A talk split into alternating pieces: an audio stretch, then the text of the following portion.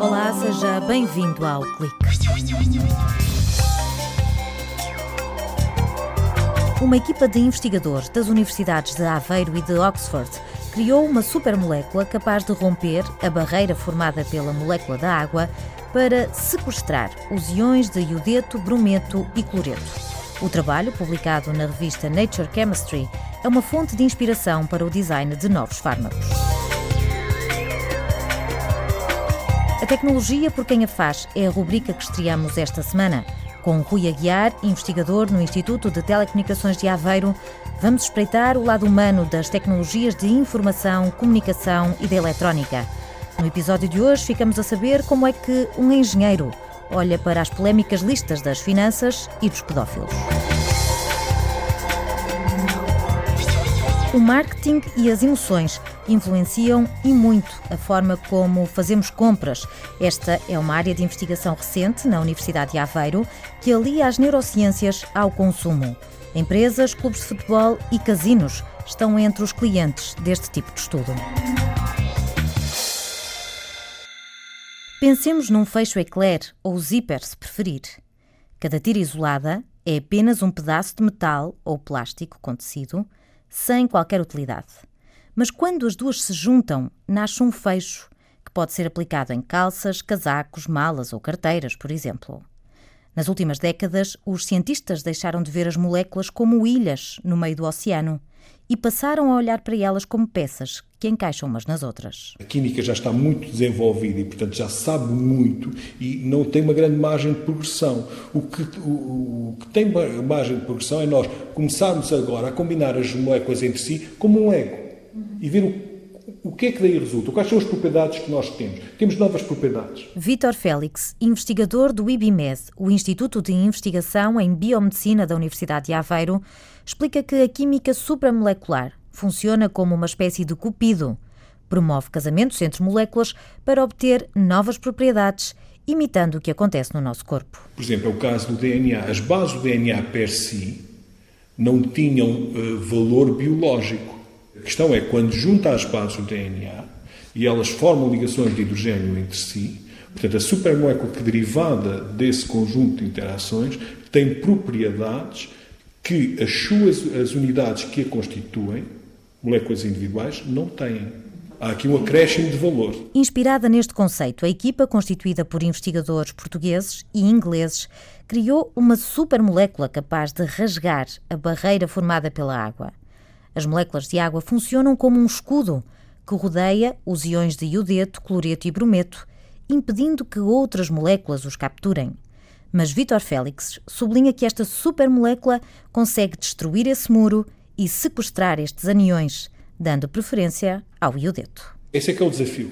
Como é que você chega dentro de uma piscina, vê um anião completamente rodeado de moléculas de água e ele chega lá, tipo aspirador, e suga o anião das moléculas de água. Essa é que é a questão. Portanto, se nós pensarmos na agulha, portanto, nós temos uma agulha, temos o buraco da agulha e vamos enfiar um fio dentro da agulha. Okay?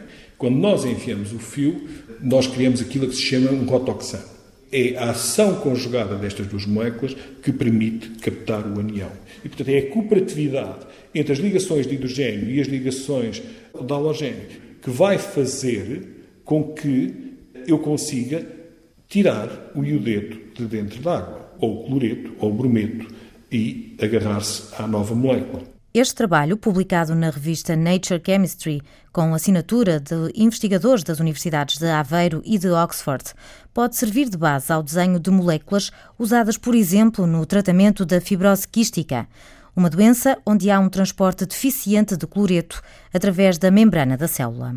Como é que a natureza faz o transporte de cloreto ao longo das células? Utiliza uh, maquinaria extremamente sofisticada, que também são supermoléculas, que normalmente são proteínas que estão embebidas na membrana e, portanto, com um determinado estímulo, abrem ou fecham para passar o cloreto. Okay? Quer quem diz o cloreto, diz o sódio, o potássio, portanto, uh, uma série de, de, de e aniões. Se o canal ficar defeituoso, o cloreto não vai, uh, não vai chegar à, à célula onde tem que chegar.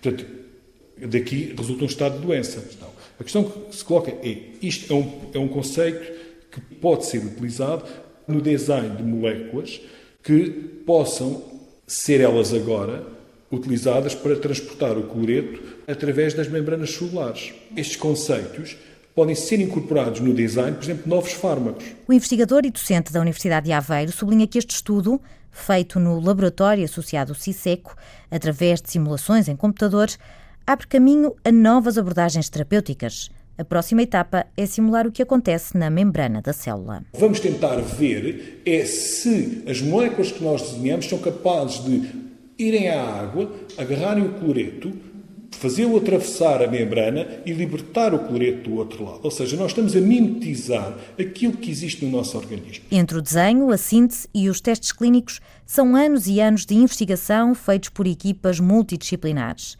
O contributo dos investigadores portugueses fica na base de uma pirâmide que é necessário escalar para oferecer aos doentes mais e melhores fármacos.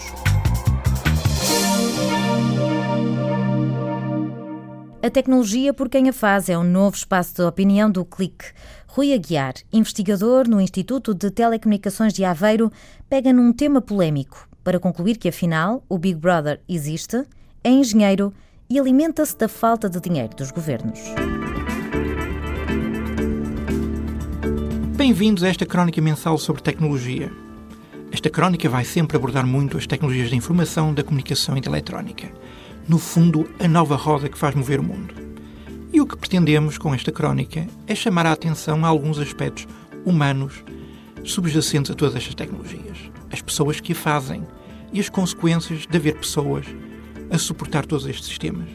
Para responder a este mote inicial, falemos sobre a polémica das famosas listas VIP e as listas de pedofilia, que é um caso semelhante. E, em particular, falemos sobre a, a, grande discussão pública sobre a quantidade enorme de pessoas que tinham acesso às listas VIP e a toda a informação que estava nas finanças dos eh, cidadãos portugueses. Bom, todas estas listas estão em bases de dados e estas bases de dados são geridas por pessoas. Estejam onde estiverem, seja qual for o sistema, existem sempre técnicos e engenheiros que terão que suportar e manter a operação do mesmo e, como tal, têm de ter acesso a toda a informação. Aliás, toda a polémica da responsabilidade de quem criou a tal lista VIP, de um ponto de vista de engenheiro, é sempre muito fácil de compreender. É chegar ao programador que a colocou no sistema e seguir toda a hierarquia de comando para descobrir quem foi que deu a ordem de colocar e implementar aquela lista. Mas, independentemente dos programadores ou de quantas pessoas têm acesso a esta lista, Independentemente de qual for a proveniência, estas pessoas vão ter de existir.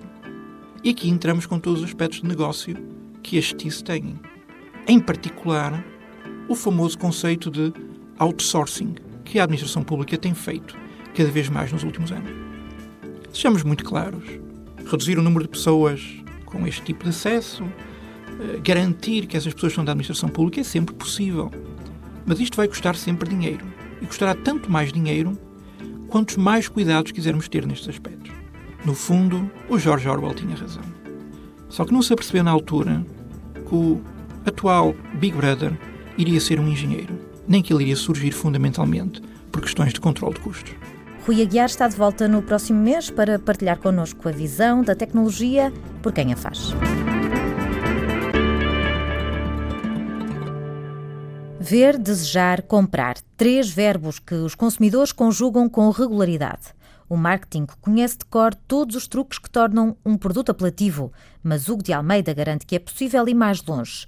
O docente do Instituto Superior de Contabilidade e Administração explica que nos estudos de neuromarketing é analisada a atividade cerebral. A psicologia do consumo tem estudado estas problemáticas relacionadas com o consumo, com o desenvolvimento de produtos, como é que o ser humano memoriza, como é que toma as decisões.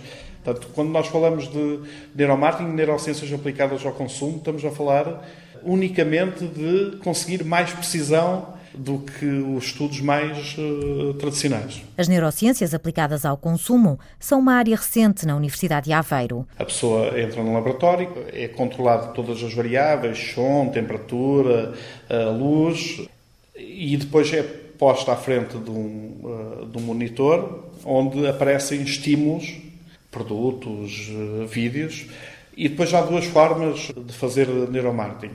Uma é através de eletrofisiologia, portanto, medição elétrica uh, do sistema nervoso, seja ele central ou periférico e outro é através de neuroimagem. Para ilustrar o potencial das neurociências, Hugo de Almeida cita um estudo feito pelos investigadores do IBILI e que conseguiu identificar os estímulos que promovem a fidelização dos adeptos de futebol. Este estudo comparou uh, pessoas uh, até podem ser adeptos, mas não são adeptos ferranhos e adeptos uh, ferranhos de, desse clube. Então, mediu essa atividade cerebral através de neuroimagem e percebemos que uh, quando se manipula certos estímulos, Portanto, há ativações, certas ativações que nos levam a crer que se o adepto for eh, exposto a um determinado número de estímulos, que se começa a fidelizar de uma forma diferente. O investigador do Centro de Investigação em Marketing e Análise de Dados sublinha a importância destes estudos para as empresas que estão interessadas em lançar novos produtos. Com esta metodologia, os investigadores avaliam a receptividade dos consumidores, por exemplo, à forma, à cor, dimensão ou peso da embalagem. Quando se faz, eh, por exemplo, desenvolvimento de, de produto ou de embalagens, assenta-se em pressupostos que são do senso comum que é o vermelho está mais ligado com o consumo, o verde provoca relaxamento, mas na verdade nós não sabemos uh, isto e não sabemos como é que a forma da embalagem uh, vai influenciar ou como é que vai ganhar vantagem em relação a outras. O que o neuromarketing permite é precisamente uh, dizer essa, essa resposta de uma forma mais fidedigna. Portanto, a embalagem uh, X tem superioridade em relação à Y. Mas o neuromarketing também pode ser usado para controlar o impulso de gastar dinheiro. Durante um estudo encomendado por um grupo de casinos e feito em laboratório, Hugo de Almeida concluiu que a existência de jardins e de espaços de relaxamento nestes locais consegue travar a atitude compulsiva do jogador. O que eles não queriam é que as pessoas entrassem no, nos casinos e se descapitalizassem. Então o que eles quiseram foi uma manipulação de ambiente, de estímulos uh, das máquinas para evitar que as pessoas tenham um excesso de consumo. E percebemos, uh, por exemplo, que alguns espaços de descompressão com, ligados à natureza, com plantas, e que iam permitir cortar o ciclo de consumo. Durante os próximos anos, os investigadores vão explorar as potencialidades do cronobiomarketing, um conceito patenteado em 2010 pela Universidade de Aveiro e que vai avaliar se a forma como fazemos compras tem influência no consumo, dependendo se o consumidor é matutino ou vespertino. É o ponto final no clique. Conto consigo no próximo sábado, à mesma hora. Até lá.